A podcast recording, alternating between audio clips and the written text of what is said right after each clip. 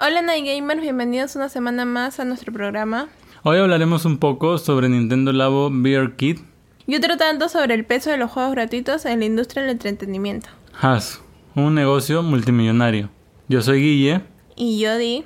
Y esto es... El cartón dice... Mentira. Nine, Games, dice... Todos los que disfrutamos de Nintendo, seas de los que vienen de la edad de oro o seas de los que, como yo, empezaron por la época de la 3DS o de la Switch, sabemos lo que es la Virtual Boy, porque estará siempre en el cielo de las ideas correctas en el momento equivocado. Sin embargo, para explicar qué fueron las Virtual Boy, basta con decir que fueron unos lentes de realidad virtual muy muy prematuros que no pegaron en el mercado por parecer más un concepto que un producto. Y por dar más mareos que el capítulo de Pokémon donde salió Porygon. Pero todo parece indicar que Nintendo no se ha dado por vencido con esto del tema de la realidad virtual. Y ahora, que ya existe la tecnología adecuada para un aprovechamiento más óptimo, quiere volver a intentarlo. Pero no lanzando un producto nuevo por todo lo alto, sino poniendo el pie en la puerta con una especie de demo de cartón. Y es que Nintendo Labo nos ha anunciado recientemente un nuevo kit al que directamente llamaron VR Kit el cual consiste en unas Google Cardboard tamaño Nintendo Switch en su paquete básico, y unos lentes con trompita de elefante, lentes con escopeta en la nariz, lentes tipo cámara fotográfica y unos que por ahí escuché llamar colonoscopía de paloma en el paquete full. la verdad es que sí, se ve muy raro el de la paloma. Pero la pregunta importante acá es, ¿qué pretende conseguir Nintendo con este movimiento? Bueno, Así directamente te puedo decir que no es robarle cuota de mercado a PlayStation VR, y mucho menos a productos más avanzados como Oculus o los lentes de HTC. Claro, por eso yo decía que es probable que Nintendo solo quiera poner el pie en la puerta antes de que se le cierre y decir, oigan, por si acaso yo también sigo en este mercado de los VR. Es muy probable que sea eso, porque inclusive ha sido un movimiento que parece hasta apresurado, porque no encaja al 100% con la filosofía del labo, ya que las monturas y los lentes, o sea, específicamente los vidrios por donde miran tus ojos y donde estos encajan, parecen estar hechos de plástico, y ya todos sabemos que el labo nada tenía que ver con plástico o vidrio. Podría ser, sí, que hayan tenido que sacar al labo de sus raíces, pero yo no lo vería como un movimiento apresurado por parte de Nintendo porque en los últimos años nos han demostrado que no dan puntadas sin hilo. Después del fracaso de Wii U, pareciera que en Nintendo se gastaron por ahí lo poco que les quedaba en un plan a largo plazo para reflotar, y les ha ido muy bien. Y los hemos visto desde entonces apegarse a la idea de estar siempre dos pasos adelante. Pero es que en serio este kit de Labo fue algo que nadie iba a venir, y que no parece que tuviera un nicho de mercado potencial. Lo que sí me gustaría hablar ahora es de cómo luce el producto y las funciones que podrían tener los diferentes lentes porque aún no sabemos nada además de su forma. Es cierto. Para comenzar, en las imágenes que tenemos se ve que los niños tienen que agarrar los visores porque estos no tienen un agarre como los lentes de realidad virtual en el mercado que se sujetan por medio de unas correas a la parte superior del cráneo. Y eso me parece un error de diseño, porque no creo que sea cómodo tener que andar siempre con una mano pegada a la cara sujetando el visor. Bueno, pero esto podría ser porque como la Swiss tiene un peso considerable, me imagino que lo hicieron para que no te duele la nuca o algo así. Es probable, pero me sigue pareciendo feo. Y los demás visores, a mí el que es tipo escopeta me queda claro que es para simular un arma, aunque el dibujo que lo acompaña es de un misil, así que bien podría ser una bazooka o algo así. El que tiene forma de cámara viene acompañado de imágenes de peces, así que podría ser una especie de cámara sumergible de esos. O podría ser una cámara de vida silvestre en general, solo que le pusieron los peces como para cerrar el círculo, porque tienen animales voladores con las aves, terrestres con el elefante y entonces les quedaban pendientes los peces. Oh, la verdad es que no lo había visto de ese modo, pero tendría un poco de sentido. Pero mm, el elefante tiene un lápiz que lo acompaña, y no un elefante. Así que podría tratarse de un juego como dibujar en 3D o algo así. Sí, algo como los lápices estos que te permiten hacer diseños en 3D con plástico caliente, pero en realidad virtual. Me pregunto qué tanta calidad puede ofrecer la pantalla de la Switch para algo así. Y terminamos el más raro de todos, el de Paloma. ¿En qué podría consistir este juego? Mm, bueno, lo mejor que se me ocurre es que te ponga en el papel de un ave y que te dé la sensación tipo de volar. Como, imagínate mirando los costados y ver otras aves volando junto a ti. Justo como cuando las vemos pasar en el cielo haciendo figuras.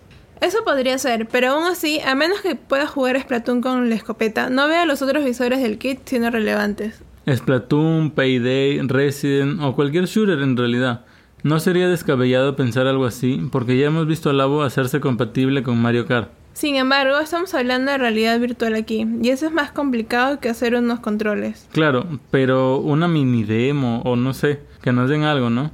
No pido multijugador online, solo una seña de que van en serio con la realidad virtual. Esperemos entonces que Nintendo nos sorprenda.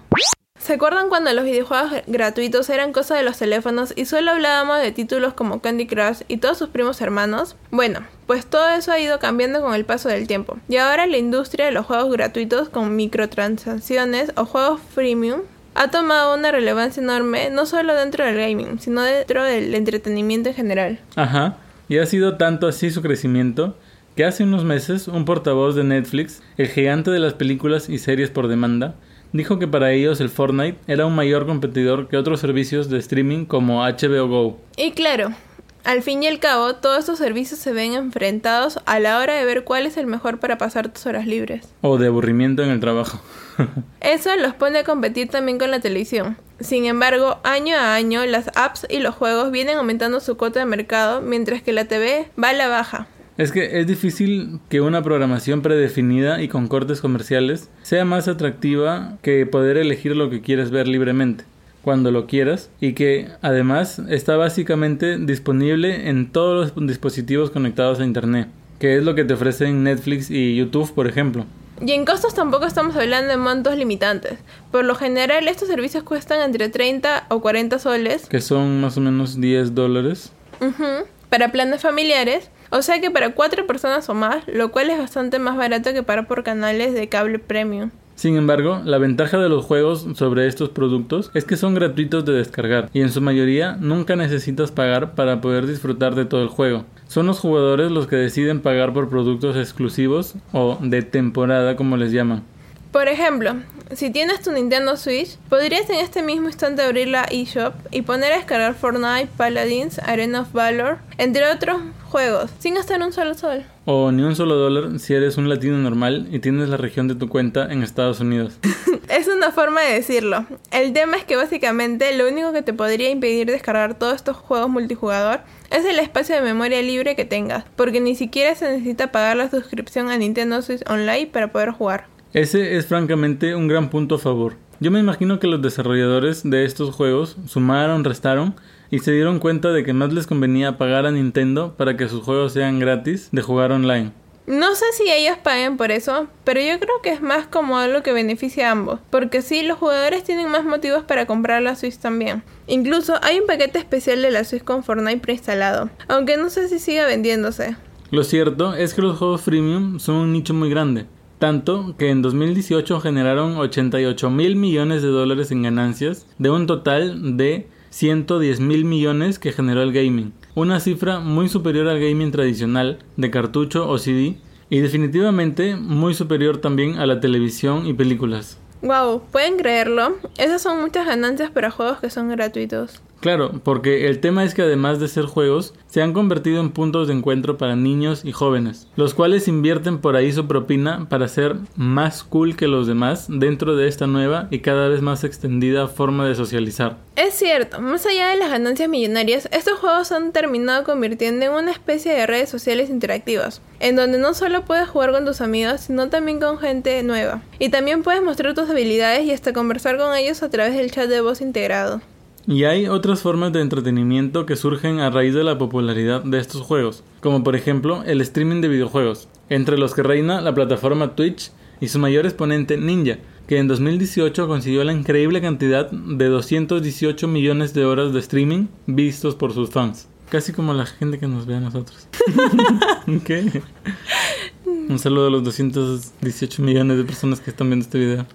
También es el tema de los torneos que mueven cada vez más dinero y dan premios más atractivos. Y una muestra más cercana sería lo que pasó el año pasado en el Mass Gamer Festival, donde hubieron 100 computadoras conectadas en tiempo real al Fortnite. Además de eso, hubo torneos de PUB por parte de Huawei, si no me equivoco. Oh, cierto. Y fue un boom de las computadoras de Fortnite. Yo recuerdo que habían colas enormes para poder competir. Lo cierto es que estos juegos pueden ser gratuitos, pero eso no quiere decir que no generen ganancias. Al contrario, como lo hemos hablado en este podcast, son las categorías más rentables dentro del gaming. Además de eso, son una industria que sigue creciendo y generando nuevas formas de entretenimiento, y con contenido capaz de competir con Hollywood o Netflix. Habrá que ver qué juegos van surgiendo y cuáles van cayendo con el paso del tiempo. Lo importante acá es que no debemos dejar que algo tan bonito como el gaming, con la capacidad de unirnos atravesando fronteras, se convierta en algo negativo a través de la adicción o la violencia. No dejemos que todos aquellos que dicen que los videojuegos son negativos se den el gusto de tener razón.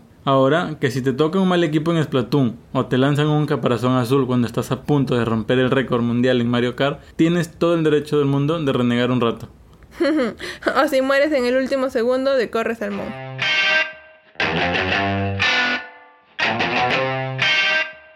Eso ha sido todo por este episodio. No se olviden de dejarnos en los comentarios cuál es su juego gratuito favorito. Yo les puedo decir que el mío es Paladins porque me recuerda mucho a Overwatch y la verdad es que como usuario de Nintendo Switch siempre he tenido muchas ganas de jugar Overwatch y no he podido.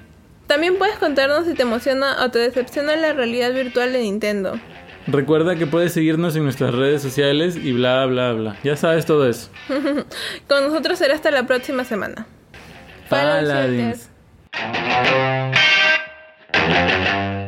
el cual consiste en una Google Cardboard tamaño con escopeta en la nariz. Tamaño Nintendo Switch.